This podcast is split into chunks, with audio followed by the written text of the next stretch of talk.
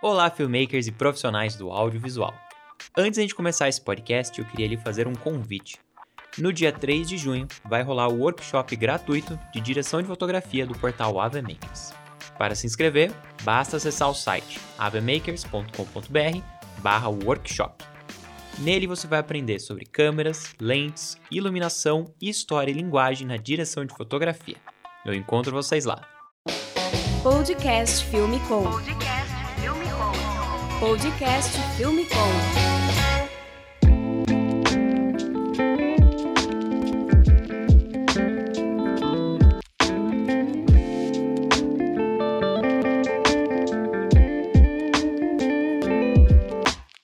Olá, bem-vindos a mais um podcast Filmicom. Aqui é o Bruno Baltarejo e junto comigo no episódio de hoje estão a Fernanda Simões, da equipe do Ove Makers, Olá. e o Gabriel Marque, que é o entrevistado do dia, e a gente vai falar um pouquinho hoje sobre documentário de natureza. Para quem ainda não conhece o Gabriel Marque, além de ser professor do Ave Makers também, ele trabalha já há oito anos com audiovisual, desde 2012, e nos últimos dois anos ele se especializou em documentário de natureza. Gabriel, conta um pouquinho sobre essa sua jornada, seu início de trabalho, somente agora, nessa etapa que você está mais focado em documentário de natureza. Primeiramente, oi pra todo mundo, oi pra quem está ouvindo. Obrigado, Bruno, obrigado pelo convite, obrigado, Fernanda. Obrigado você. Então, quando eu comecei, quando estava fazendo jornalismo na faculdade, já queria mesmo trabalhar com documentário e documentário de natureza sempre me chamou a atenção pela, pela dificuldade, pelo desafio de você ir lá, desbravar, de entrar no- em lugares, em ambientes hostis e você conseguir registrar um animal, conseguir acompanhar o dia a dia dele. Isso me animava muito. E aí, ah, de um tempo pra cá, assim, eu já tenho nesses anos aí de produção, eu acabei trabalhando muito com documentário, mas era com documentários diversos, desde documentário para empresa, daí teve os documentários mais institucionais, documentários, alguns filmes aqui, alguns curtas, e nos últimos dois anos, digamos que acendeu, assim, aquela, aquela oportunidade, abriu-se a porta para trabalhar com documentário de natureza. Houve essa oportunidade de o pessoal estava procurando alguém para fazer isso e eu me meti a besta de ir lá e falar assim, não, eu faço, eu faço. né? Ah, mas você nunca fez. Ah, mas eu faço, pode deixar que eu faço, pode deixar que eu vou lá. mas, e ainda foi uma situação interessante, porque os caras me colocaram para ir gravar ah, no verão aqui na Mata Atlântica, aqui na região mais sul, Curitiba, São Paulo, aqui. E no verão é uma época cheia de mosquito e cheia de mutucas, são as mosquinhas que mordem, assim, borrachudos, são os bichos assim que é, é, é a roda, vai ter direto. E os caras ainda falaram assim: nossa, nós estamos de sacanagem com você, porque nós vamos te colocar pra você ir nesses lugares bem na pior época do ano pra ir nesses lugares. Foi a prova de fogo, né? Foi a prova de fogo e foi, nossa senhora, duas semanas inteiras entrando e saindo de, de trilha, assim, a gente, nossa, pensa que nem turista tinha, porque o lugar tá muito infestado de mosquito, e a gente lá gravando. Esse teste meio que deixou, assim, eu falei, não, eu, eu gosto mesmo disso, eu quero, quero fazer. Sofrer. Eu gosto de sofrer. É, todo mundo fala que eu gosto de sofrer, porque. É, mas, mas tem umas épocas que dá pra gravar que daí não é tão, não é tão horrível assim. Mas geralmente nas épocas que você realmente quer. Que tudo depende de época. É época do ano, não época de, de, de data, essas coisas. Mas a época do ano, clima. Tipo, se é verão, se é inverno. E isso é que define, assim, as coisas. Por exemplo, você quer pegar um animal em ciclo reprodutivo. Geralmente é primavera. Pra quem não lembra, é só assistir o filme do Bambi. Lembra do filme? O filme do Bambi tem uma sequência bem lógica de como que as coisas funcionam na mata. A época do outono, que é muito chuvosa, os bichos se escondem. Então não adianta, você não vai conseguir ir lá. No inverno, eles mal aparecem. Eles vão aparecer no final do inverno, porque eles também estão escondidos. Ah, aí no na primavera, que eles saem para procurar, para procurar seus casais e assim por diante. E no verão, que eles aparecem bastante. Então, se você é, já- você já quer uma referência, já começa a assistir, pelo menos lembre-se do filme do Bambi. Porque ele tem a ordem lógica de como as coisas funcionam na natureza, mais ou menos. Então você por ali já consegue se basear em que época que você sai pra gravar e dessa forma em diante. Bom, mas depois desse primeiro documentário que você fez, esse que você fez na Mata Atlântica aqui do Sul, tipo, que at- até então, que eu, que eu te conheço há bastante tempo, você trabalhava como filmmaker, principalmente para empresas, para diversas áreas. Não era o seu foco principal documentário de natureza. Como é que você conseguiu a partir desse momento, conta um pouquinho dessa, desse início, passar de trabalhar para empresas e focar principalmente em documentário de natureza, sendo o seu trabalho principal hoje em dia? A primeira parte é você entender que a natureza também é uma empresa. Ela é igualzinha a uma empresa. Você tem que imaginar ela como um cliente. Algumas sentido? pessoas colocam. No sentido assim. Você tem que imaginar que você precisa ter alguém que vá custear isso. A primeira coisa é isso. É, é, você, é- a gente trabalha com, com audiovisual, faz muito do- documentário, fashion filme, publicidade, mas a gente quer ter uma remuneração também por isso. A gente quer trabalhar dessa forma. E na natureza é a mesma coisa. Você precisa ter um agente, alguém que vá pagar pelo seu serviço para você ir lá. Geralmente, aí já, já acaba entrando um pouquinho, já vou falar um pouquinho de mercado, mas ao mesmo tempo contando essa trajetória. Apareceu uma empresa, uma ONG no caso, querendo o serviço. E dentro dessas ONGs, elas têm geralmente projetos de conservação, elas têm outros projetos que vão lá. E elas geralmente separam, em alguns casos, verba para comunicação. Dentro dessa verba de comunicação tem uma verba para produção de audiovisual ali. Aí eu ah, entendi que dava para a gente começar a produzir ah, documentário né, dentro disso. E começar a, a trabalhar do jeito que eu queria trabalhar com a natureza através dessa demanda que eles necessitam. Ah, então, para fazer uma, uma mudança, assim, de, por exemplo, pô, você está fazendo orçamento e mandando e fazendo vídeo, fazendo produção para empresa, e de repente está fazendo produção para a natureza. Necessariamente não muda tanto a questão do processo de você agariar cliente. É a mesma coisa de você começar a fazer uma demanda. Você começar a ir atrás, começar a mandar portfólio, oferecer o seu serviço para alguns. E como qualquer outra área, se você faz bem o serviço, eles vão te divulgar para todo mundo. Eles são amigos, assim como nós no audiovisual, a gente se conhece bastante de- dentro de uma região. A gente vai se vai, vai fazer essa a, a gente se ajuda e eles também se ajudam nesse caso. Então é, é, é legal que se você entra nesse ramo, você acaba e faz um bom serviço, você acaba ficando amigo de, de todo mundo e começa a criar uma boa demanda. E aí, no meu caso, eu consegui fazer essa transformação de começar a sair de produções para institucionais de empresa e começar a fazer só para a natureza. Mas ela demanda outras coisas que daí a gente vai aprendendo no caminho. Por um exemplo, você tem que às vezes parar de. na questão de ser muito técnico de equipamento, sabe? Ah, meu, eu preciso de equipamento, preciso de equipamento. Calma. Você precisa aprender a. Eu falo que a gente é. a- Por sermos muito urbanos, o ser humano tá muito urbano, a gente é um pouco analfabeto de natureza. A gente não consegue ler uma natureza, a gente não consegue entender o que, que ela é. Se eu falar pra você o que são árvores primárias e secundárias, a floresta terciária, você não faz ideia. Agora o cara vai te pedir assim: Cara, preciso fazer um drone aqui de uma, de uma floresta contínua terciária. Você vai ficar olhando pra ele, tá, mas o que é isso? Entendeu? E foi o que aconteceu comigo. Eu falei, meu, o que é isso? E daí o cara, não, não, não, não, não. A terciária são árvores maiores, que tem. que são. já já estão mais na copa, são mais verdes, escuras. As árvores mais, mais finas são as, são as secundárias. Isso são coisas que você vai aprendendo com o, o jargão deles. Você vai começar a mudar o teu compreendimento de jargões. Se você estava acostumado com jargões de empresas e tal, eles não têm esses jargões. Os jargões deles são outros. Você tem que aprender esses jargões de novo. Então é, é um processo de você voltar àquela estaca zero, de você começar a entender como que esse mercado funciona. Por mais que ele seja muito parecido. Porque eles vão pedir orçamento, vão fazer, pedir planejamento, você vai fazer um roteiro, você vai fazer tudo do mesmo jeito. Mas, por exemplo, o teu cenário é que muda. Você vai ter a floresta para gravar. No meu caso, por exemplo, ah, eles queriam floresta contínua.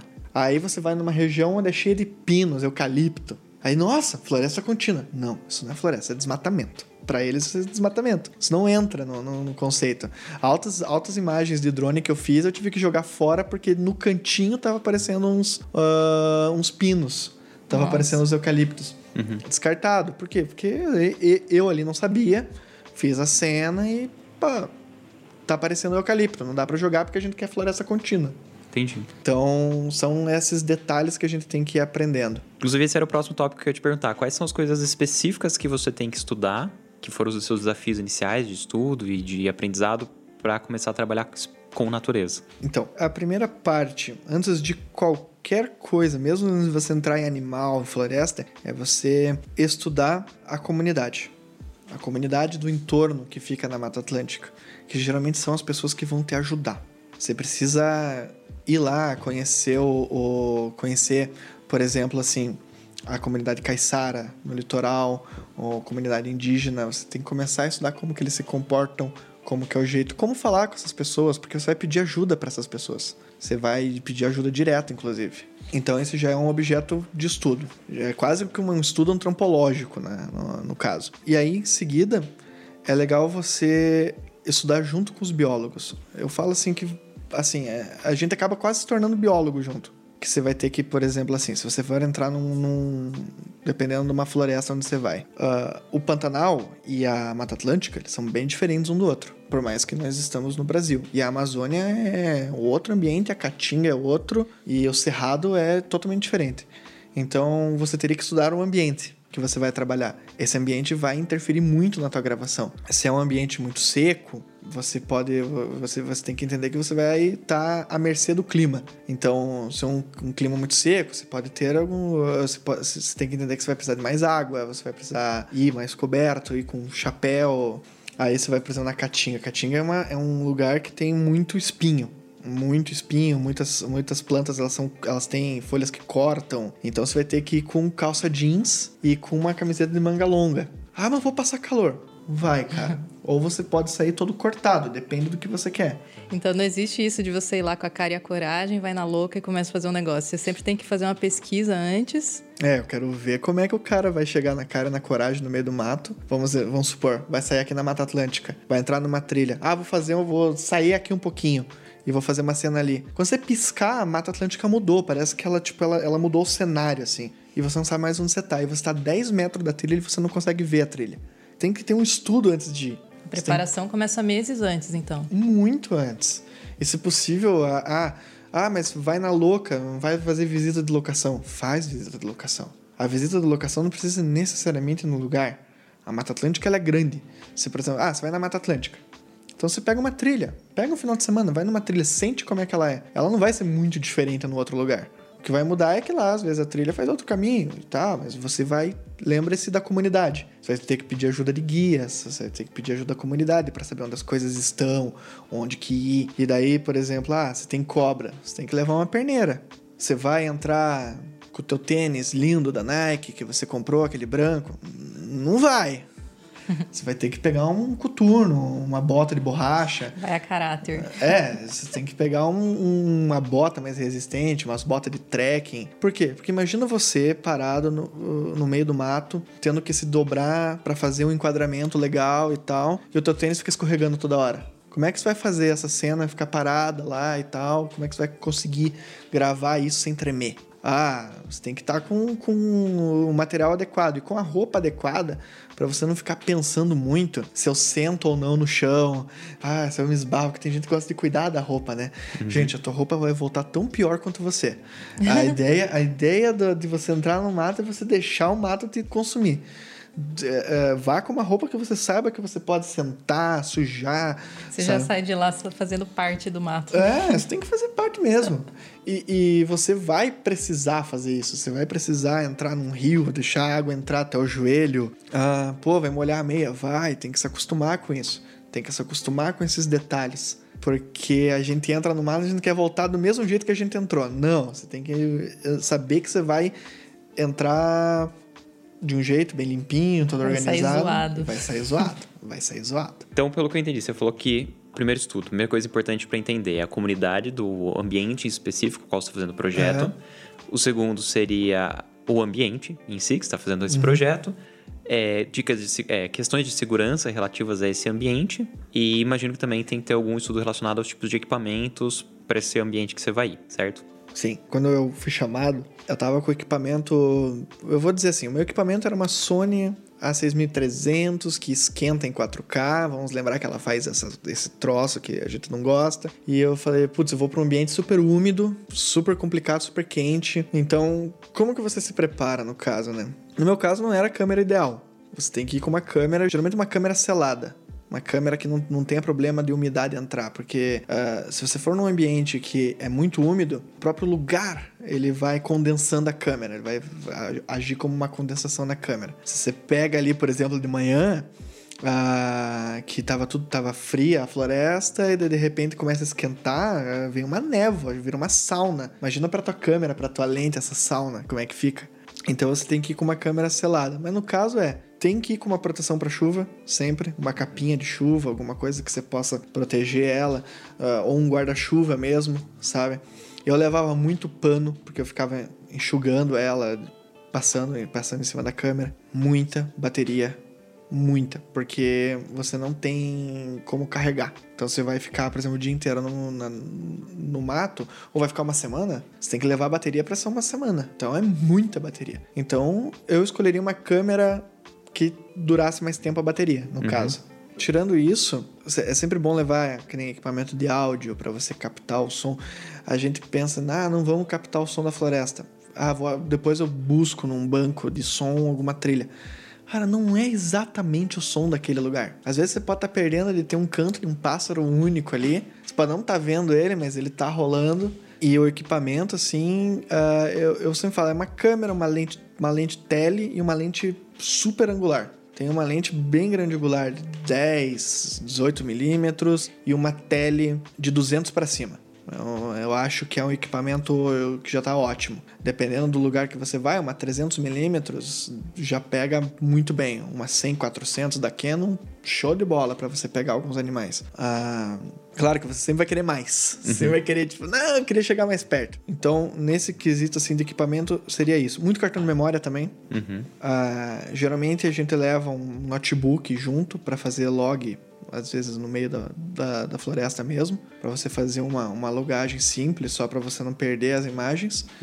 Ah, e depois, a gente, quando a gente volta para uma base, ah, a gente faz o log e backup corretamente em HDs. Mas é só pra gente não perder a cena no cartão. Só uma segurança a mais. Oh, com certeza. Vamos imaginar que você conseguiu a floresta naquele momento. Amanhã ela não vai estar assim, ontem ela também não era assim. Então, se você não, se você perde aquela luz, perde aquele negócio, pra você refazer aquilo é muito difícil. Uhum. Então, na questão é mais uma prote você proteger da umidade, proteger ali da ah, os bichos che- chegam perto. Ah, macaco chega perto. Macaco, macaco adora saber o que, que é câmera. Deixa ele pegar, que nem a galera adora ter uma fotinho com o macaco pegando na câmera. Deixa. Vai conseguir tua foto lá, legal, com o macaco pegando na tua câmera? Vai. E vai ficar legal. Só que uma hora você vai ter que tirar o macaco dali. Ele não vai gostar que você vai tirar ele dali, porque ele gostou daquela câmera do mesmo jeito que você gosta dela. então, vai ter uma floresta que é muito. É, é- é- é um- uma, uma fauna, assim, que vai chegar muito próxima, muito curiosa, e tem uma fauna que se espanta muito. Pássaro se espanta muito. Então, quando você vai, por exemplo, pegar um pássaro, você tem que ir com uma câmera camuflada. E você camuflado, sabe? Você tem umas capas de, de lente e tal que você pode usar, que elas são camufladas. Por quê? Porque o pássaro enxerga a cor. O pássaro não sente cheiro. Então, se você vai muito chamativo, de novo, a gente é acostumado a vestir preto. Mas o preto na floresta tem mais um detalhe. Preto faz você reter muito calor. Retendo muito calor, você sua muito. Se você suar muito, você enche de mosquito. Então você tem que ir com cores neutras, mas digamos assim, ver um verde, um cinza. Não vá muito de branco, porque você chama muita atenção, assim. Ah, mas se você for muito colorido, o pássaro foge de você. Então você tem, tem que ir camuflado. Pega ali, vai camuflado. É, teu equipamento vai ter que estar camuflado também. Imagina você chegar com aquela 100-400 linda da Canon, branca, no meio do verde. Só dá pra ver a lente. O pássaro vai ver aquela lente e ele vai vazar. Então você vê muito fotógrafo usar lente, esses fotógrafos de natureza bem experientes, eles usam um negócio com esse camuflado, com essa capa camuflada. Tem um motivo pra isso, não é à toa, não é pra bonito. Ah, nós somos aventureiros e nós usamos coisas camufladas. Não, não é isso. Você tem um negócio pra você ficar bonitinho, pra você, pro bicho não ver, sabe? Pra você não ser notado. E isso é o mais importante. É um, e é uma coisa meio. ah, tem uma coisa, tem um lado triste ah, da história da- do fotógrafo e do documentarista de natureza. Isso foi uma coisa que eu fui aprendendo e aprendi com um fotógrafo de natureza aqui de Curitiba, que é o Zig. E o Zig, ele me contou essa história. O cara, 35 anos fotografando a natureza. O método de você fotografar no meio do mato vem de como os caçadores caçavam os animais no meio do mato. Porque eles tinham que ficar ah, acomodados em algum lugar, ficar invisíveis e conseguir ah, o melhor momento para caçar o animal. O, ah, o método da fotografia é muito parecido. Só que no nosso caso, a gente não, não elimina o bicho. Que é um fator ótimo. Nós, inclusive, o nosso trabalho salva eles. A gente começa, então a gente tem um, um lado contra, a gente utilizou de métodos ruins para fazer uma coisa boa. Então é, é, é o mesmo esquema. Você tem que ficar invisível. Quanto mais invisível, mais imperceptível você for, melhor. Porque daí você não espanta o bicho, você não muda o hábito dele. Pensa que você está entrando na casa de alguém. Então, isso tem que ser levado em consideração na hora. É um respeito. Você não vai lá e faz que nem alguns apresentadores de, de programas de TV aí que você conhece, que vão e retiram o bicho do lugar para fazer a melhor cena. Não, não faça isso. Calma. Ah, se o bicho fica escondido, então talvez o método de, de gravação tem que ser outro. Será que o método não é colocar umas câmeras escondidas, colocar umas GoPros? Então, escondidas, que o bicho quase nem nota isso aí. E se ele notar, vai rolar uma imagem muito legal, que é ele chegando perto. Curioso, né? É. Vai interagir com a câmera. É, você vai ter uma imagem muito legal. Em vez de você, por exemplo, ah, a gente quer gravar o tatu, o tatu se esconde. Então, ah, mas como que eu vou gravar o tatu? Talvez deixar câmeras escondidas, melhor do que você tentar retirar ele para você conseguir uma cena boa dele. Uhum. Não, não, vamos incomodar ele, não vamos tirar ele do seu dia a dia para você conseguir uma imagem legal. Planeja a tua gravação de acordo com o comportamento. Uhum. Nossa, eu fui distante. Você perguntou do equipamento, eu fui indo já. Acontece, tá? Acontece, gente. Eu vou indo longe. Bom, vamos retomar então aqui na ordem. É, você explicou um pouquinho como que você iniciou na área, como que deu até algumas dicas de como iniciar nesse mercado, sobre os estudos relacionados, e a gente podia discutir agora um pouquinho sobre a parte de produção. Aí eu separei aqui na ordem, e a primeira dúvida que eu tenho é como que você faz esse planejamento inicial, quando você vai fazer um dos, das séries que você já trabalhou, do, do longa, como que é essa, esse início de planejamento antes de começar o, a gravação do projeto? É, primeira uh, parte inicial uh, de tudo, de todo quanto é produção audiovisual, é você ter um roteiro. Você ter pelo menos uma base de roteiro, um pré-roteiro. O que você, que coisa que você vai contar. Você recebe o, você recebe do cliente o que, que ele quer e você que monta o roteiro ou você monta o roteiro junto com ele? Nesse caso, geralmente o pessoal do meio ambiente eles não fazem ideia da história que eles estão vivendo. É, eu já, assim, eles sabem a importância do projeto deles, mas eles não sabem o quão forte é a história que eles têm. Eu geralmente peço para eles uh, um escopo do que é o projeto para já começar a pensar num roteiro para eles. É, essa é a parte onde nós, de audiovisual, a gente entra. A gente tem que criar a história em cima. Então, feito o roteiro, ah, o que, que eu preciso? Eu vou, eu vou dar um exemplo assim a gente fez um, um, episódio da nossa série era sobre a Ilha do Cardoso em São Paulo, onde tem uma maior comunidade de boto cinza ali da região ali dentro das baías. Então é uma ótima oportunidade de você gravar boto cinza. Então começamos lá o roteiro, tipo, ah, com quem que a gente a história é com quem que a gente vai falar, o que que essa pessoa vai dizer. Uh, geralmente nesse passo a gente, a gente, como é documentário, você não consegue dizer exatamente o que a pessoa vai dizer para você, mas você pode colocar no roteiro o tema que ela vai falar. Ah, vou falar com o guia. O guia vai me explicar como ver os botos. Vou falar com um morador local para eles me explicar em qual lugar que é o melhor lugar para ver os botos. E, e, e, assim eu vou montando a minha historinha. Com o roteiro definido, a gente vai para essa parte de planejar. Aí, primeira coisa que você precisa, a gente precisa saber, o hábito do, do animal que a gente vai gravar. Os botos se alimentam de manhã e de tarde. Então, eu só vou conseguir ver eles de manhã ou de tarde. Depois disso, eu não consigo mais ver eles. Eles não aparecem mais para mim. Então, são, é um horário que eu já. Então, eu já coloco assim na, na, lá, na, lá no meu planejamento, lá na minha ordem do dia. Das 6 da manhã é, bem-vindos, pessoal. É, o audiovisual de natureza é acordar cedo pra caramba. Não tem essa de acordar, ah, vamos acordar 10 horas. Não vai, ou acordar às 8. Não vai rolar. Às 6 horas tem que estar tá lá. A não ser que for gravar morcego. A não ser que for gravar morcego. Mas daí você vai ter que passar a noite inteira com eles. então, sem, sem choro. Não tem, não tem essa. Ou entrar numa caverna, que é muito legal. Mas focando assim, no, nesse caso, nos botos. Ah, o boto uh, vai estar tá lá de manhã cedo e no final da tarde. Então, eu programei que das 6 até umas 8 a gente vai tentar fazer a imagem dele e depois no final da tarde, lá por 5 horas até umas 6, assim. É um tempo muito curto. ali de alimentação deles e você vai dentro desse horário. Então você sabe que nesses momentos você vai ter que parar a tua gravação do que você esteja fazendo e ir para campo gravar ou tentar gravar o comportamento deles. O detalhe é foca no animal que você vai pegar, vai planejado. Não adianta você sair que nem louco e ah, eu vou fotografar, vou tentar filmar todo animal que eu ver. Não, foca, eu vou gravar o boto. Mas meu, apareceu uns pássaros maravilhosos. Deu, vai atrapalhar gravar o boto? Vai, então não grava o pássaro.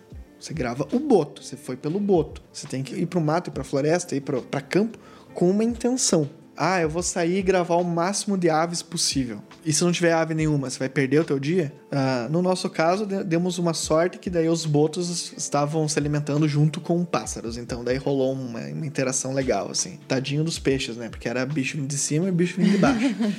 não, não tinha nem chance. E aí você tem que conversar com o barqueiro. O barqueiro é o teu. uh, No caso, quando a gente grava cena com carro, a gente pede pro cara, desacelera, vai, volta, vai pelo outro lado. Você tem que guiar o barqueiro. E não tenha medo de guiar o barqueiro. É, é, ele- é, geralmente, barqueiro, esse pessoal, eles estão muito acostumados a levar turista. Então, eles levam turista, o turista fica cinco minutos vendo o boto e eles levam embora. Comigo não rola isso. Comigo você vai ficar duas horas, cara. Você vai ficar duas horas olhando o boto. Cara, pra ele, ele vê boto todo dia. Então, ele Aham. acha que é chato, mas pra mim é muito legal. E, e você tem que fazer ele enquadrar na luz legal. Por exemplo, ah, você tem um pôr do sol bacana.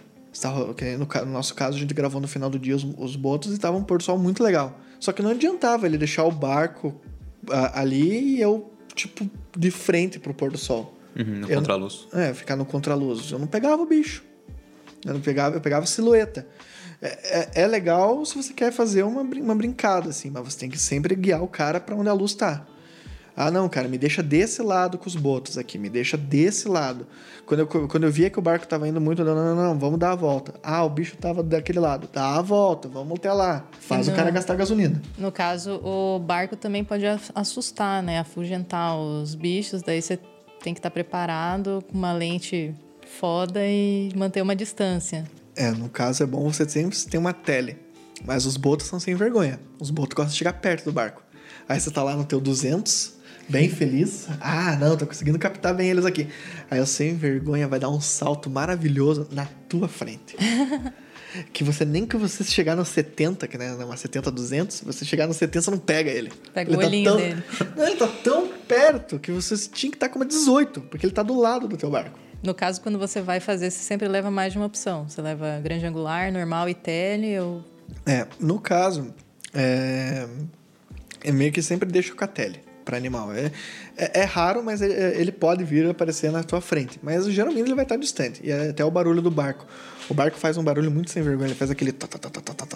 Isso aqui espanta total. E o boto vai onde o peixe está E o peixe se assusta com tudo. O peixe se assusta com a tua voz alta. Então, se você se você tá ali no barco, você tem que falar baixo. Você tem que, tipo, ó, oh, galera, vira pra cá Pessoa, às vezes tem gente no barco, por exemplo, biólogo. O biólogo, ele vê que você tá gravando, mas ele tá lá descansando lá. E daí ele começa, oi, papapá. Não, não, não. Você tem que falar pra ele quieto, silêncio.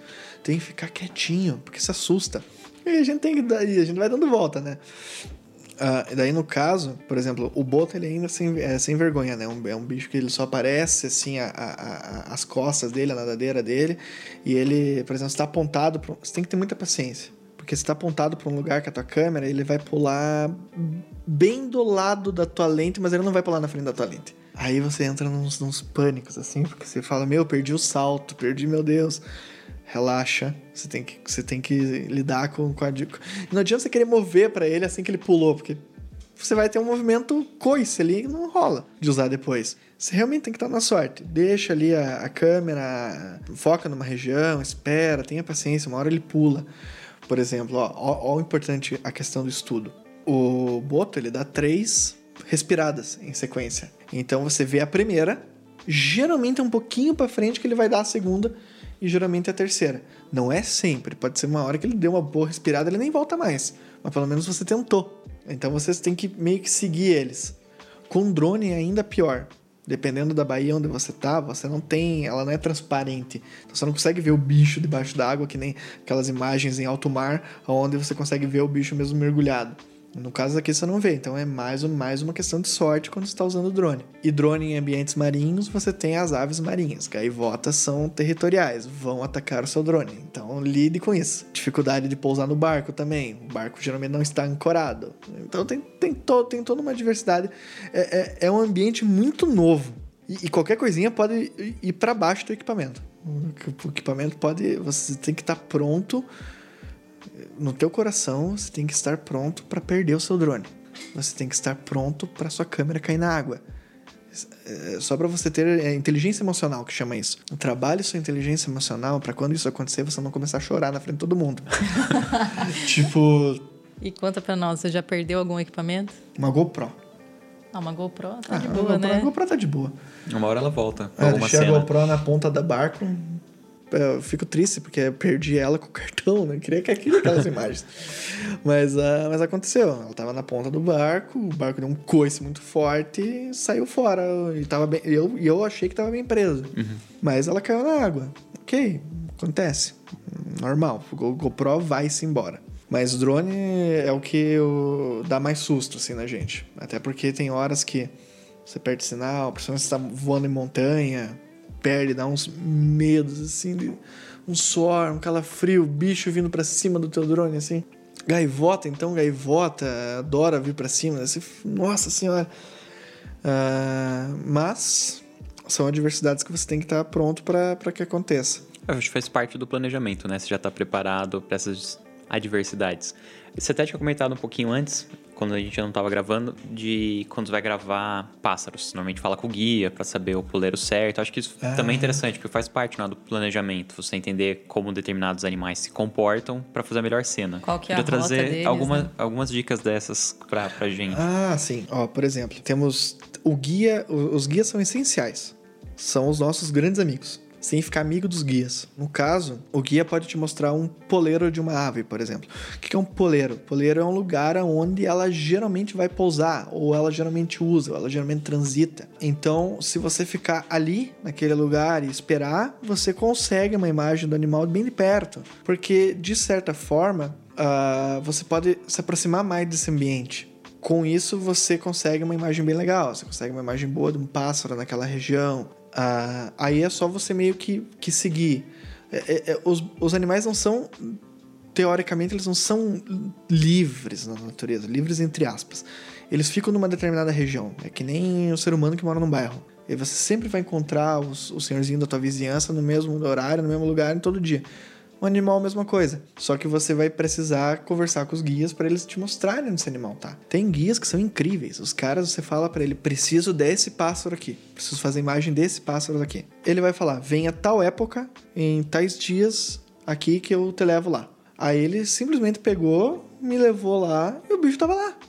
Era, era sensacional. Ele falava assim, ó, eles ainda têm uns lasers assim que eles usam para apontar assim, ó, aponte tua câmera para aquele galho. Olha só.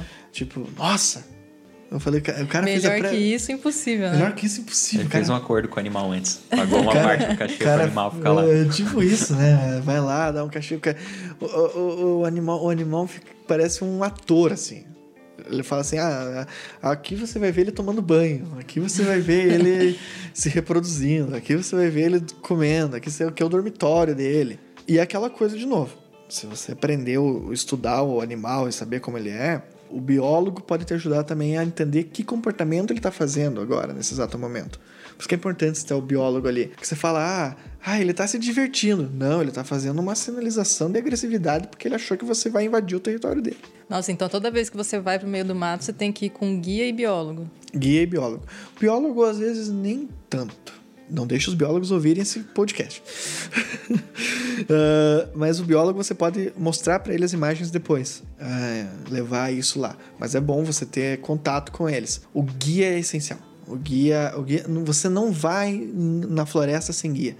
Não seja louco. Você primeiro que você não vai conseguir nada. Você vai conseguir por sorte. Uh, mas o guia te leva onde o bicho está e você consegue captar o melhor momento dele. Até aproveitando, um dos próximos tópicos que estava aqui na parte de pré-produção era equipe. Você podia contar um pouquinho como que você monta e que pessoas geralmente você leva na sua equipe quando você vai gravar o, algum documentário? O menos possível.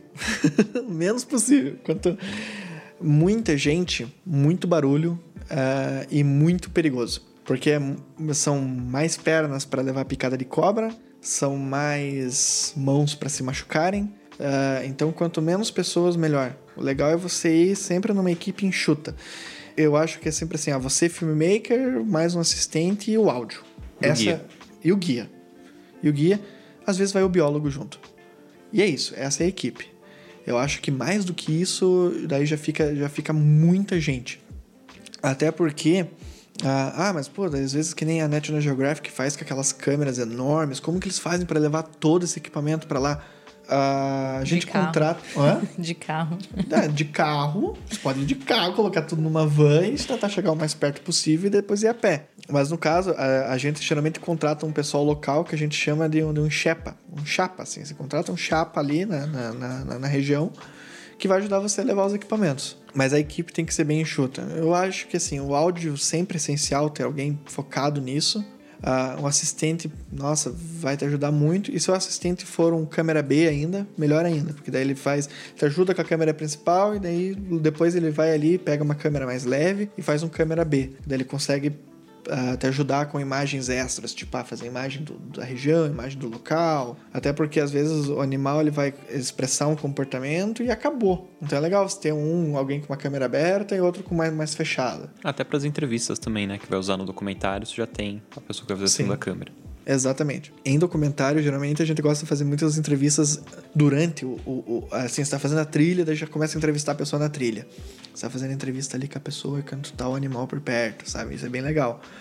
Então o áudio, ó, como é essencial o áudio, porque geralmente a gente vai falar baixinho, a gente vai cochichar. Então o áudio tem que estar muito bem gravado do cochicho. Então uma equipe enxuta é a melhor opção. Daí você consegue, não faz tanto barulho, é mais tranquilo para todo mundo chegar. Por exemplo, você vai ter que ficar acampado na floresta. Porque tem bicho que você vai ter que ficar acampado, porque às vezes você demora 4, 5 horas para chegar onde o animal tá. Aí ele só vai presenciar aquele momento de manhã cedo. Então você vai ter que passar a noite lá. Porque não adianta, você não vai conseguir andar à noite no lugar. Então você vai ficar acampado lá. Aí, pô, manter um acampamento com 10, 15 pessoas hum, não dá, é muito difícil. Ah, então você faz um acampamento menor e tal. Então tem uns macetes de equipe que é bom assim você ir com eles com uma equipe bem enxuta que ajuda demais assim na produção. E todo mundo tem que estar sintonizado, todo mundo tem que estar na mesma na, na mesma página, saber que não pode fazer barulho, de que você tem que cuidar, que não é, por exemplo, quando está num set aqui, você não faz barulho quando tá rodando a cena. Lá nós temos que não fazer barulho o tempo todo, porque ah, pra atrair o bicho, daí quando o bicho chega, daí sim é silêncio quase que absoluto. Nem respira. Nem respira. Ai se, a, ai, se a câmera faz aqueles, faz aqueles barulhinhos de acabar a bateria, começa a dar uns apitos assim, nossa! ah, Já acabou, o bicho foge, o animal foge. É, então, uma equipe menor ajuda muito. Claro que você pode ter alguém da produção, tipo uma diretora de produção que fique na base, no acampamento, para ajudar.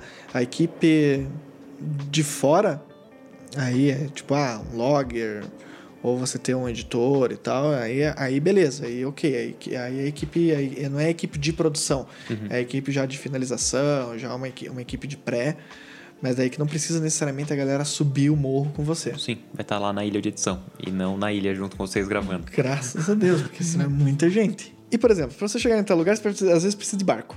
Barco cabe seis pessoas, no máximo. E aí, vai colocar quantos da equipe? Eh, Quem já assistiu o making off de produção de documentário sabe que às vezes se aluga dois barcos. Um pra equipe e o outro pros equipamentos. Porque geralmente vai todo o equipamento num barco só e, a- e a equipe vai no outro. É, até pra não dar problema em barco nenhum, pra você não afundar e não afundar com seus equipamentos, né? Eh, Ninguém quer que teu equipamento caia na água. Melhor afundar o barco da equipe, né? É, é, porque afunda o barco da equipe. A equipe sabe nadar. Aqui, a equipe se molha, a equipe seca depois e continua funcionando. então, é, que molha sempre o barco, o barco da equipe. Para esses equipamentos que vocês levam, você costuma fazer algum tipo de seguro ou vai na coragem? Não, sempre com seguro. Tem um seguro específico para isso ou é um seguro normal? Não, seguro, seguro normal de equipamento. Geralmente a gente faz esses seguros, esses seguros de equipamento que você geralmente pode fazer com uma locadora. Quando você vai na locadora e pede lá o equipamento, você já pede para ela orçar com um seguro. Geralmente né, a, a, quem faz a produção orça o seguro do equipamento e o seguro da equipe. A equipe sempre deve ter seguro viagem. Meu, pode acontecer muita coisa. Ah, e para falar em segurança, em qualquer lugar do Brasil você tem que ir com vacina de febre amarela. Qualquer lugar. Por quê? Porque eh, se você não for, você vai pegar. Ah, lugares como que já tem dengue aqui no Paraná, tem bastante dengue, né? Então você tem que cuidar com o mosquito. Então é bom sempre ter seguro viagem, seguro do equipamento. O equipamento pode acontecer muita coisa com ele.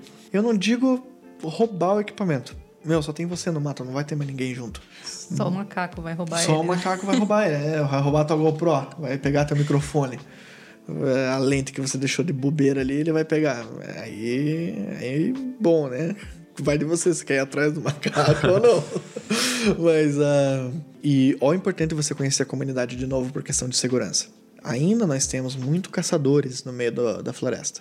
E muito, por exemplo, palmiteiros ilegais, pessoas que vão desmatar de forma ilegal. E se você encontrar com uma dessas pessoas segurando uma máquina fotográfica, uma câmera de, de, de- de vídeo, o cara não vai pensar duas vezes. Ele vai ter certeza que você filmou ele. Uhum. E lei da selva funciona para nós assim lá também. Então, guia, tem que ser sempre com guia, sempre avisar onde você está indo, sabe? É uma questão de segurança. Eu, ó, tô aí tô há dois anos, a gente tá direto andando, indo, eu indo, entrando, e os caras falando que aqui é região de caçador, aqui é região de palmiteira. Eu nunca topei com um, sabe? Mas a gente tem que sempre estar com um plano bem organizado da onde você vai andar. Tipo, ah, não, não, não pire muito. Faça o planejamento. Ah, nós vamos fazer essa trilha aqui de tantos quilômetros. Ah, nós vamos andar nessa região aqui.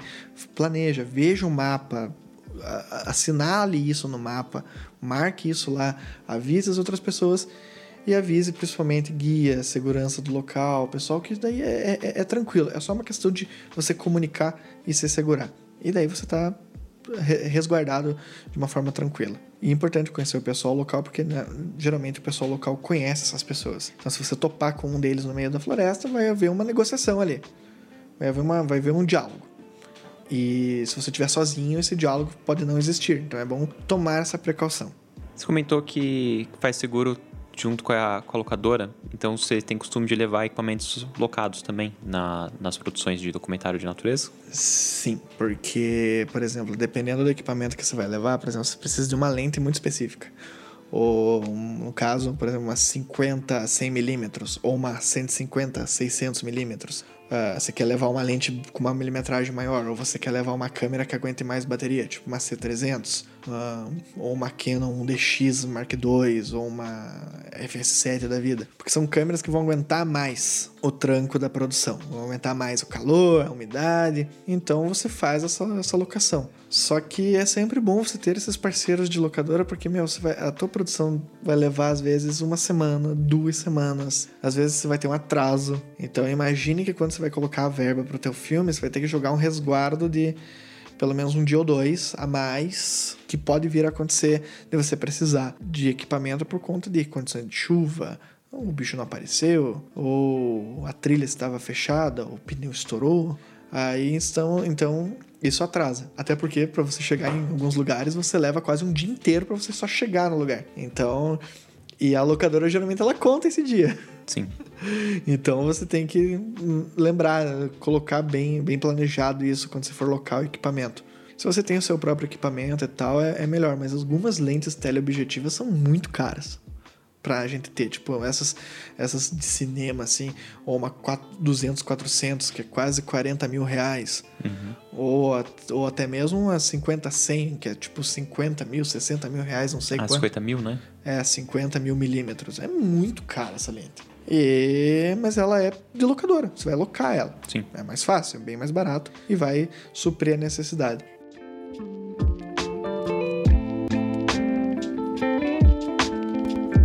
Já que a gente está falando de equipamento, quem tiver em São Paulo e precisando locar equipamento, tem a Move Locadora. Move Locadora, a nosso, nosso patrocinador e parceiro.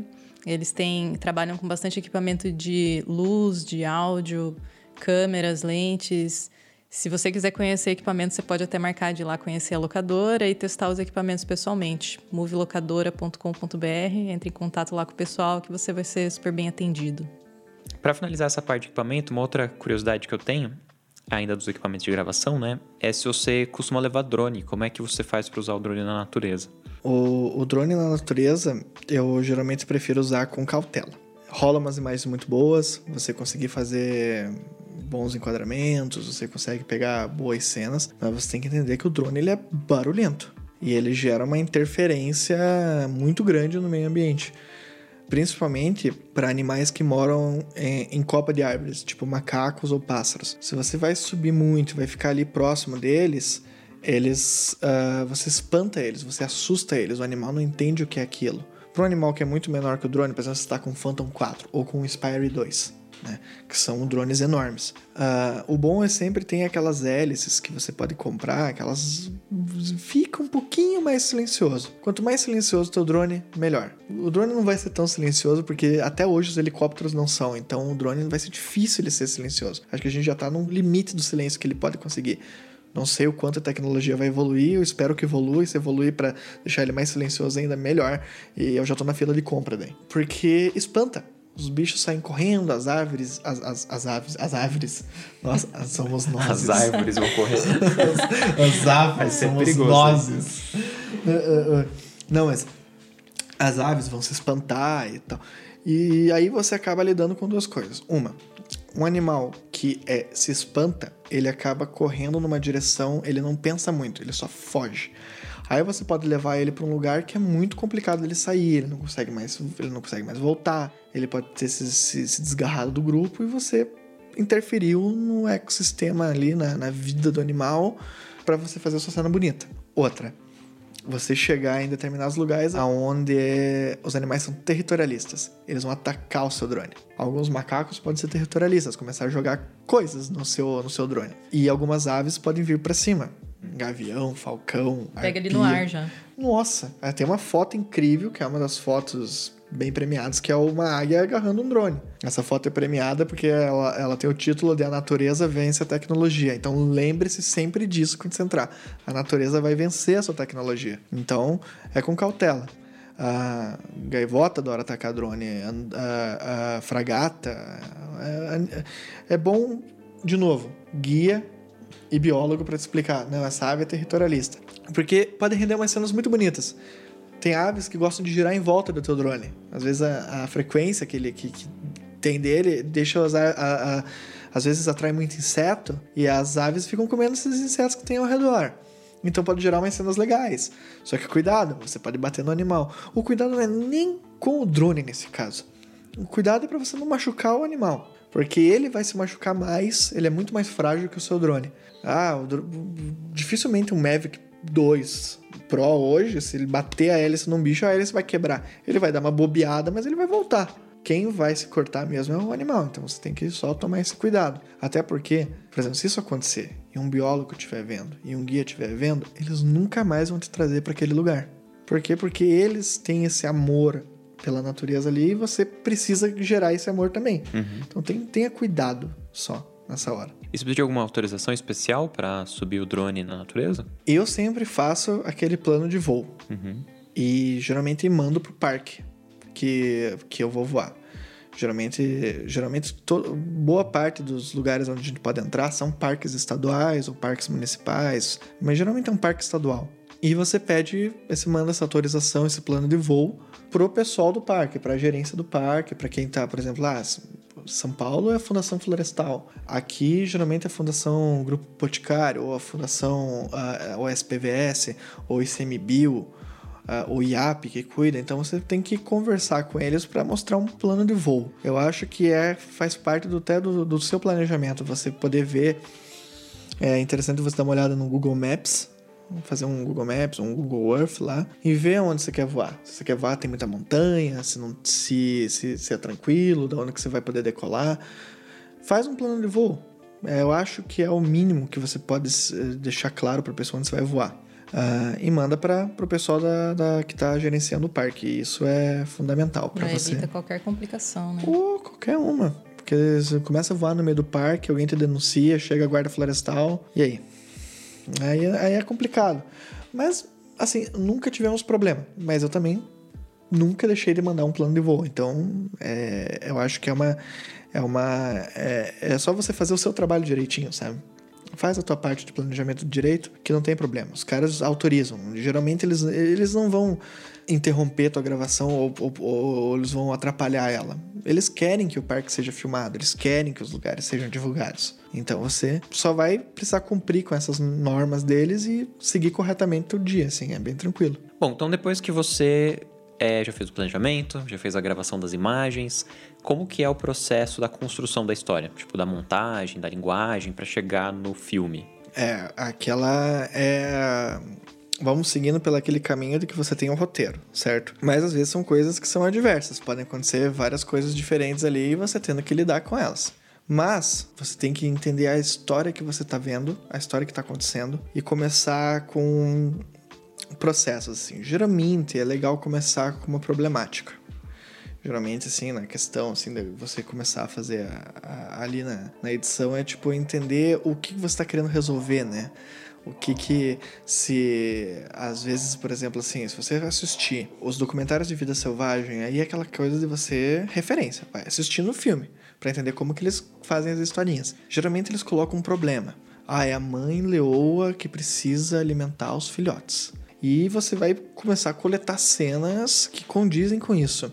Nem sempre essas cenas aconteceram necessariamente nessa ordem. A gente tem que entender que nós, todo, todo o processo de criação narrativa de, de, de um filme, ele vai acontecer no documentário de Vida Selvagem da mesma maneira, mesmo que você não grave isso sequencialmente. Por exemplo, ah, você quer mostrar a cara de preocupação do animal ao perceber que tem um predador por perto. O predador não estava ali naquele momento. Você gravou esse predador em outro lugar porque, por um acaso, ele não apareceu naquele momento. Até porque senão você ia ver uma cena terrível, né? Porque o predador geralmente ganha. Você se poupou de ver uma cena terrível, mas vo- você foi lá e conseguiu uma cena desse predador em outro lugar. Mas você tem uma cena do animal ah, fazendo uma expressão que a gente diz que é uma expressão humana. Eles não fazem expressões humanas. Não é um desenho da Pixar. Mas ele tem uma carinha de triste, sabe? Ou ele tá preocupado, ou ele tá agitado, sabe? E você monta aquilo pra deixar isso com uma cara de que o predador estava ali. Aí é aquela questão de você saber a trilha sonora, de você gerar uma tensão, sabe? Você tem que criar essas historinhas, você tem que criar atenção. Não é só gerar um monte de imagens bonitas e ir colocando elas em cima de um off. Né? Isso é jornalismo, isso é, vai ser o jornalismo. O jornalismo, quando vai falar de um animal na floresta, é isso. Ele coloca o off do biólogo e deixa as imagens aleatórias acontecendo. Vai rodando lá. E nós não, a gente tem que criar uma historinha. Ah, quando o bicho vai dormir, ah, um momento de paz na floresta, sabe? Ah, e daí você tem imagens da floresta para você conseguir compor isso. Ah, muita gente esquece de fazer as imagens para compor. Ah, você ter passagem de tempo, você conseguir mostrar uma lua cheia, ah, o tempo passando, um time-lapse do, do, do anoitecer, do entardecer. Essas coisas ajudam você a contar a história. Não esqueça de fazer essas imagens para depois você chegar na edição e ah, quero fazer uma passagem de tempo aqui para dizer que o filhote cresceu. Por quê? Porque quando você chegou lá e você gravou durante uma semana, o filhote já estava grande. Aí tudo que você precisa fazer é tentar fazer enquadramentos antes sem o filhote. Tipo, ah, o grupo tá esperando um filhotinho nascer, em breve vai chegar, a mãe tá. ah, logo, logo vai ter mais um membro aqui, não se sabe como é que esse grupo vai sobreviver até esse membro chegar. Então você vai, vai, vai fazendo as cenas sem você mostrar esse filhotinho que já estava lá. Aí depois você vai lá e agora vamos revelar o filhote, vamos revelar esse filhote pro pessoal. Ah, ah, você tá contando uma história, ela não é mentira. A gente tem que lembrar, aí nós entramos naquele negócio, pô, mas você tá querendo enganar o público. Não, eu tô contando a história. As imagens para mim funcionam para eu contar a história. É, quando eu cheguei lá, o filhote já tava nascido. E o que, que eu podia fazer? Entendi. A imagem está ilustrando a narração que o biólogo, você junto, construíram, mas tem a ver com fatos reais. Tem a ver com Só fatos é reais. ilustrativo. Só é ilustrativo. Tem que entender que a imagem é um conceito narrativo. A gente não consegue ficar. ah, no- às vezes a gente não tem grana grana, verba mesmo, para ficar três anos fazendo a produção. E às vezes o pessoal biólogo só lembra de fazer o vídeo quando o projeto tá no final. Eles vão te chamar, geralmente o projeto já tem 5 anos, 10 anos.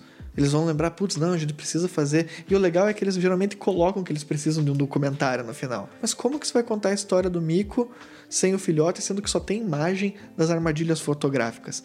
As armadilhas fotográficas são caixinhas, câmeras que ficam instaladas na natureza e que tem uma qualidade muito ruim. É uma qualidade suficiente para o biólogo provar que o bicho estava ali e, e é item de pesquisa, é arquivo de pesquisa. Uhum. Só. Não é um arquivo cinematográfico. Não dá pra gente usar isso. A não ser que na tua história você mencione as armadilhas fotográficas. Uhum. Mas você não consegue usar elas como ilustrações narrativas para aquilo que está acontecendo. Uhum. Então você vai a, a, se adaptando.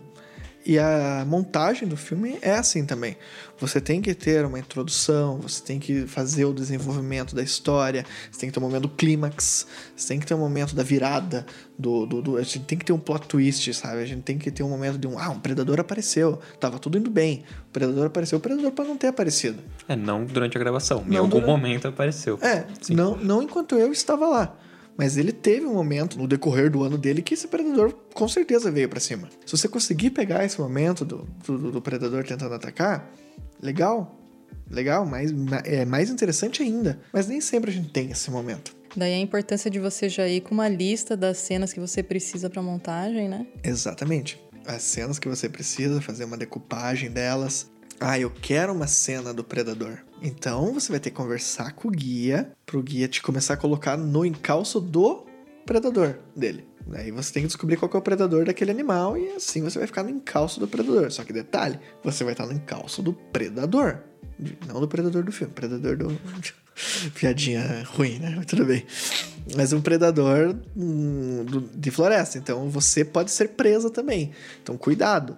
Agora o predador é um bichinho pequenininho, tipo um falcão, não vai te pegar, entendeu? Relaxa, mas se o predador for um puma ou for uma onça pintada, e aí? É, tipo, ok, vai te colocar no encalço, mas só para você gerar essa imagem, aí você vê se vale a pena ou não, se você tem dentro do escopo do teu projeto tempo e verba para ficar a equipe posicionada lá para tentar pegar esse momento. Então, ó como se conversa.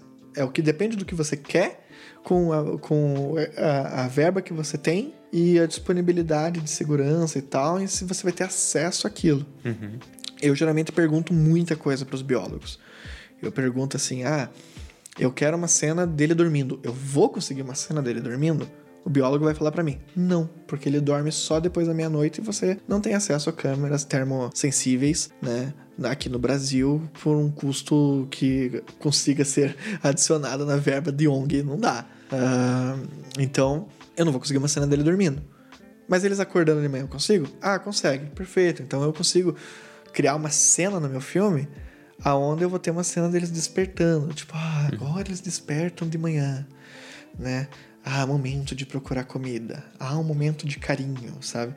E você, se você, dependendo do filme que você tenha, você pode ter uma locução, né, um narrador dizer, contando isso, né, descrevendo, o que geralmente é nos filmes documentais ou o biólogo mesmo descrevendo qual é o comportamento que está acontecendo ali na história. Mas a montagem funciona dessa forma: você vai pegar o compilado de cenas que você tem e você vai começar a montar elas. É realmente uhum. a montagem, é aquela edição. Ah, nós vamos mudar isso aqui. Ah, tudo bem, eu gravei numa sequência linear. Mas o que está lá no final, putz, encaixa aqui no começo, dá uma conversada aqui com as cenas que eu quero criar, com a historinha que eu quero contar. E eu acho que é esse ponto. Trilha sonora também ajuda total a criar ambiência. Isso todo mundo sabe. Essa trilha sonora é a parte essencial do filme. Ela dá aquele. É, é, ela deixa a pessoa mais tensa, deixa a pessoa feliz e tal. Então uhum. você tem que imaginar que isso vai acontecer na tua edição. Acho que todo desenho de som, né? Não só a trilha sonora, mas os áudios que os pessoal do som direto você levou, gravou. O áudio é, da ambiência, do é, vento, dos animais. É, do vento, do bicho gritando. Aí você começa a criar uma confusão, sabe? Você pode fazer sequências onde você esconde um pouco o que está acontecendo. Por exemplo, ah, você mostra um drone da floresta, mas você está escutando os bichos berrando. Mas por que, que eu estou escutando os bichos berrando? De repente você mostra por que está acontecendo isso. Ah, um predador chegou nessa manhã, sabe? Então, ah, ou eles, ou eles encontraram um outro grupo que. um outro bando com qual eles não se dão e começaram a ter uma, uma discussão. Isso tudo cria a linha narrativa para você criar uma, uma, uma, uma história. Tem aquele vídeo sensacional que é do lagarto que ele tá fugindo de um, de um covil de cobras, assim. Esse, esse vídeo foi bem divulgado, mas acho que é um iguana, um lagarto, um lagarto no deserto, assim. E ele corre, assim, tem tudo quanto é cobra vindo pra cima dele, tem um monte, assim. E aquilo lá é uma cena de perseguição intensa no meio da natureza. É, é você começar a enxergar o documentário, o, o da natureza, como um filme mesmo, como uma linha narrativa onde você vai ter clímax, plot twist e assim por diante. E, e, o final. Com certeza tem que ter um final para esse filme. O final pode ser positivo, pode ser para cima, o final pode ser triste pra caramba. Mas vai depender do final da sua história, como que a sua história termina. Essa discussão é interessante e até se alinha com algo que você falou no curso lá do AV Makers de documentário. Que o documentário não é que nem o jornalismo que está apresentando um fato como ele é embora até no jornalismo também tem um pouco de ponto de vista e, e, enfim, mas falando do documentário, ele é uma narrativa de acordo com a visão do diretor, do, do roteirista, do, do, filme em si. Ele não precisa ser uma representação fiel e do, do que aconteceu, e sim da visão do diretor e da história dos acontecimentos, né? Sim. É o que você consegue você consegue diferenciar da seguinte maneira: isso é um registro ou é um documentário? Registro pode ser um make-off. Make-off é um registro. Geralmente o make-off é um registro de todo o acontecimento que rolou ali. Dependendo dos make-offs, eles até eles conseguem fazer uma narrativa. O documentário, ele tem que contar uma história. Então você, às vezes, você dramatiza um pouco em cima do documentário. Você tem que criar atenção para o público ir até o final, sabe? Ir assistindo, sabe? No, no, no, jornalismo é um compilado de informações. Se você assistir Globo Repórter, que é o que é uma transição, eu acho que o Globo Repórter ele chega a ser uma transição entre o que é jornalismo e o que é documentário. Só que você vê que não é aprofundado.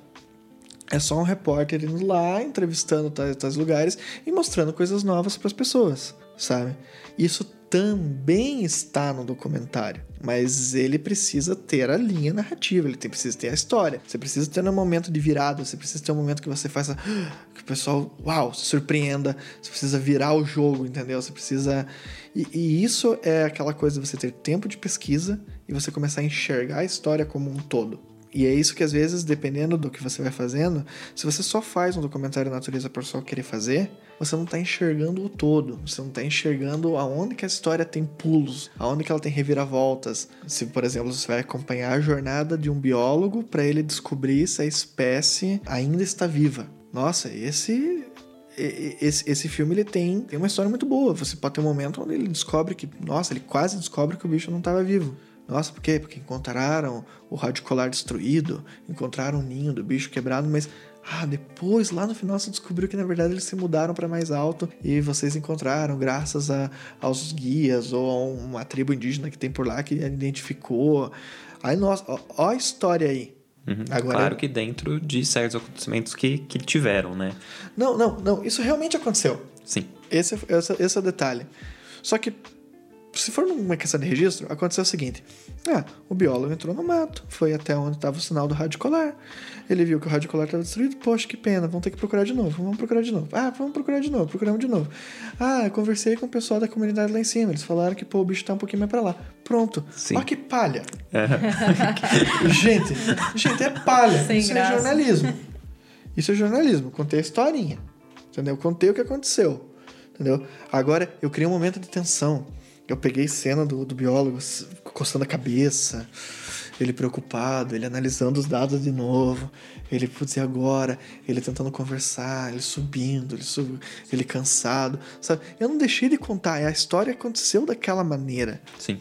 Só que eu dramatizo, eu coloco uma linha narrativa, eu coloco uma história para te encantar. Eu faço a pessoa assistir aquilo. Ela se transforma numa obra artística e de entretenimento. É, artística não... e de entretenimento continua apresentando os fatos, mas não, não para nisso. É, porque, por exemplo, o leão. Ele, eu, eu vou citar o leão, porque todo mundo deve ter assistido o documentário do leão. O leão vai caçar o negócio dele. Ele caça todo santo dia. Ah, vamos lá caçar a zebra. Ok, vamos lá. A gente vai lá, caça a zebra, pega a zebra, alimenta o filhote, tá, ok, show. O que, que o documentário Natureza faz? Ela só tem essa chance. Esse é o momento para alimentar os filhotes por semanas. E eles vão viver por mais tantos dias. E essa comida vai sustentar eles dessa forma. Mas as hienas vieram pegar as comidas deles no meio, do, no meio do, da savana. Né? A primeira caça deu errado.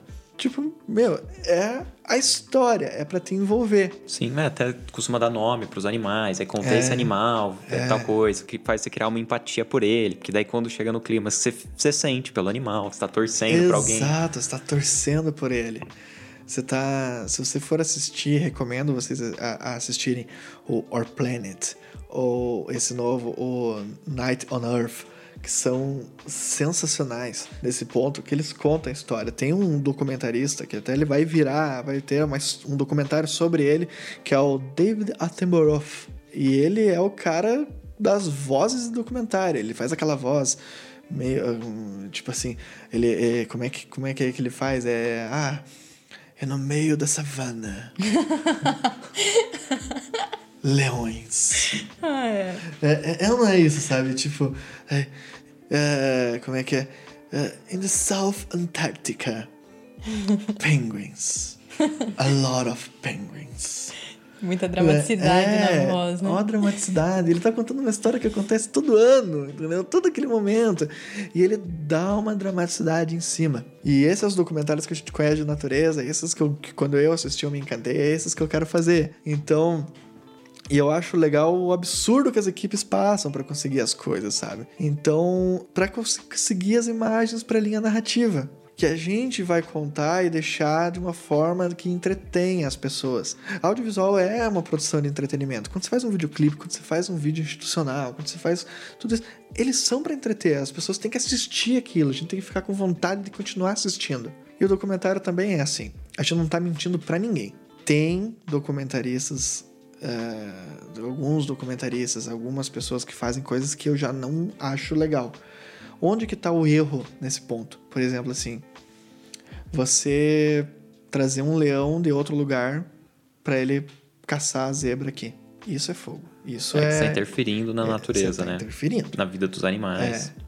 Você vai tirar a cobra aqui de noite para mostrar ela chegando no acampamento e ai meu Deus, ela chegou perto do acampamento e criar uma tensão. Aí você tá sendo bem antiético e você tá interferindo muito. Agora, se as coisas aconteceram daquela forma e você, na sua construção narrativa, não mudou ah, os acontecimentos, você só e potencializou eles. Você só potencializou aquilo e, e, criou uma história em cima. Você não tá mentindo para ninguém. Você não tá enganando ninguém. Você tá contando a história como ela é. Você só tá colocando uma, um potencial em cima dela para ela virar um, um, produto de entretenimento que as pessoas assistam e tenham vontade de continuar assistindo até o final. Do mesmo jeito que quando você estava vendo essa história lá na gravação, você quis ver até o final. Então, isso tem que ser transmitido na, na montagem do filme. Agora, se você vai lá e, tipo, pô, você pegou um leão que aqui ele tava caçando uma zebra mas você foi gravar outro leão e misturou os dois leões lá só para mostrar uma coisa ou outra. Pô, aí, aí você tá enganando um pouco a galera. Você tá uhum. enganando o pessoal. É, a, discussão até que eu puxei era por, por questão é de que muitas pessoas têm desconhecimento, né, do objetivo do documentário, o que, que é um documentário, diferenciar documentário de jornalismo, é, ou até mesmo interpretar jornalismo documentário. Eu acho que não é necessariamente uma questão para esse podcast. Poderia ter um podcast depois que a gente fale sobre isso, é, sobre isso, documentário isso. em geral. Mas é uma coisa que as, muitas pessoas têm, têm, têm dúvidas, né? Têm dificuldade de compreender. Que nem agora, é, esse ano mesmo aconteceu, né? Do filme da Petra Costa tá no concorrendo ao Oscar. Sim. E muita pessoa, muitas pessoas torcendo contra porque não concorda com a linha narrativa. Meu, viva e, e dizendo que é, que é mentira e, e, e brigando por causa disso é, dizendo que aquilo não era um documentário, era uma ficção. Mas o documentário é uma obra artística e ele é uma obra narrativa pessoal do diretor. E por ser uma obra pessoal do diretor, ele vai narrar os fatos como ele acredita que sejam esses fatos. É. E, muitos, e existem também documentários que entrariam em, em, em, linhas mais publicitárias. E por entrar em linhas publicitárias, pode ter uma apresentação de fatos com um, uma maneira tendenciosa para uma determinada informação. Mas é um direito de, do dono da obra, né? Do diretor daquela obra as pessoas que, que têm que ter um olhar diferente sobre o documentário, entender que o documentário ele não é uma, uma representação 100% fiel de tudo que aconteceu, ele é uma representação do olhar através do olhar do diretor. Como qualquer outra obra audiovisual, né? É, quando, quando começou essas notícias do, do filme da Pedra Gosta, o Democracia em Vertigem, eu, eu comecei a falar assim pro pessoal, ó, ó, ó, eles estão descobrindo que documentário tem linha narrativa, pera. o pessoal tá descobrindo, pera, ó, pre- apreciem esse momento. As pessoas estão descobrindo que o documentário tem linha narrativa. Você pode não concordar com ela. Tem gente que não concorda com N documentários que existem por aí. Olha só, citando um exemplo rápido, saindo um pouco de natureza não deixando de ser, né? Mas os ETs, vamos imaginar assim. Existem diversos documentários sobre OVNIs e abduções. Para alguém isso é verdade, para você pode ser mentira. E aí? Não é, é o ponto de vista de um diretor. E aquilo lá é um documentário. Sim. Documentário é uma construção de uma história através de um fato real. A pessoa que estava falando que foi abduzida por um documentário, ela realmente existe. E se você for lá falar com ela, ela realmente acredita que foi abduzida por um OVNI. Sim. É, até é uma discussão que, Longa. Que, que as pessoas tiveram um certo preconceito contra esse filme por, por preconceito. Se, se for ver, existem documentários para linhas narrativas contrárias, que nem o, o Teatro das Tesouras, que tá no YouTube. É um documentário muito bem construído. Eu assisti todos os episódios, eu não concordo com muita coisa, mas eu achei um documentário bem legal. E é tá para linha narrativa contrária. É, e o próprio Michel Temer, ele foi entrevistado, e ele foi uma das pessoas bem citadas nesse documentário. Ele foi entrevistado no My News esses tempo atrás, pelo, é um programa jornalístico que é apresentado pelo Tabet, no Porta dos Fundos. E ele fala bem desse documentário. Ele fala: Eu não concordo com algumas coisas que aconteceram, principalmente quando me citam. Isso daí não é bem verdade, não foi bem assim que aconteceu. Mas é um documentário muito bem montado, com um clima legal. Enfim, ele, ele é- consegue separar a obra audiovisual da narrativa. Ele não concorda com a narrativa, mas é uma obra audiovisual boa, bem feita. Tanto que concorreu ao Oscar. Enfim, é, acho que pra gente fechar essa discussão, essa, esse podcast, você podia falar um pouquinho sobre, até pra quem tá escutando e tem interesse em trabalhar com documentário de natureza, algumas dicas e alguns caminhos sobre é, como entrar nesse mercado, conseguir clientes, fazer network. Você tinha comentado alguma coisa sobre pitch, sobre canais, Netflix, esses, esses caminhos que você já andou trabalhando e apresentando projetos.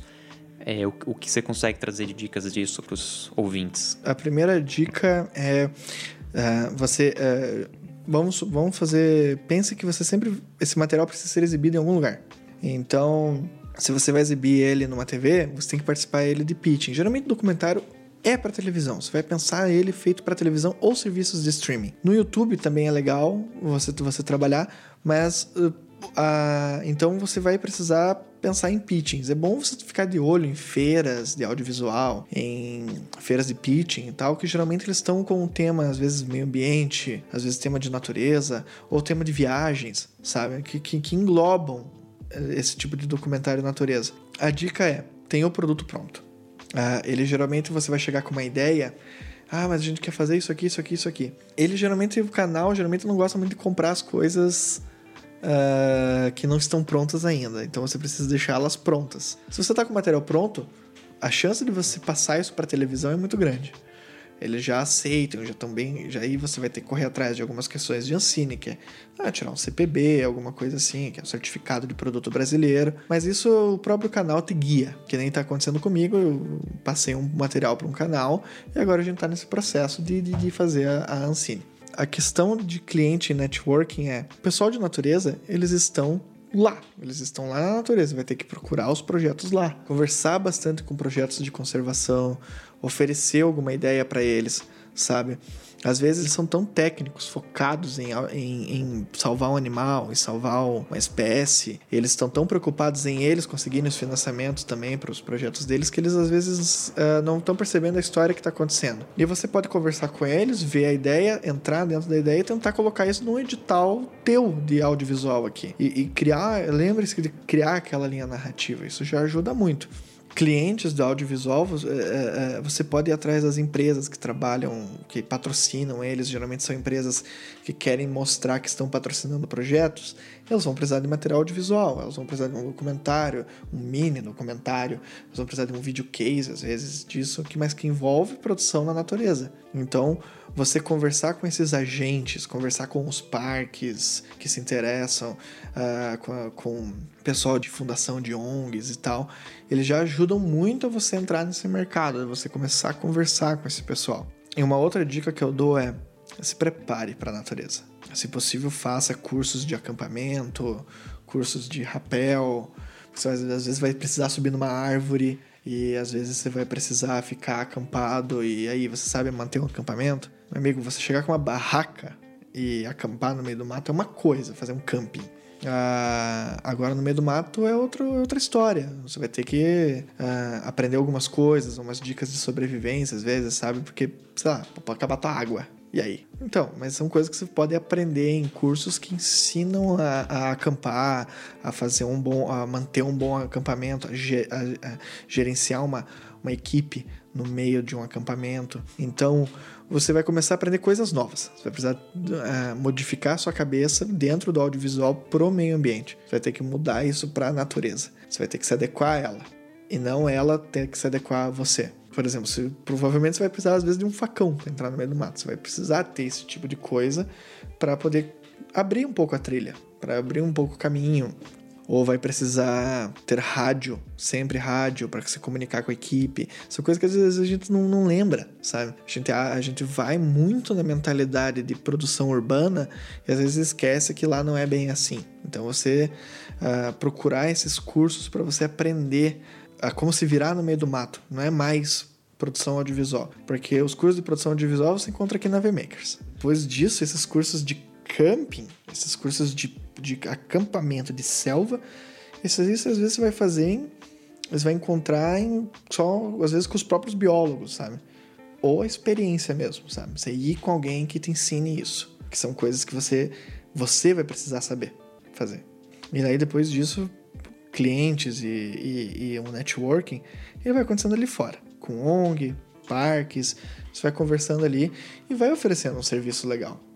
E eles vão. É que nem quando você está indo atrás pela primeira vez de emprego. Você vai. De, de emprego, de job, né? Você vai oferecendo serviço para todo mundo, né? E se quer uma dica de um portfólio para você montar, tenta filmar os canários da tua casa e contar uma historinha, entendeu? Pega isso, pega, pega o teu cachorro e conta uma história do teu cachorro, sabe? Mostra o que você tem de melhor às vezes, sabe?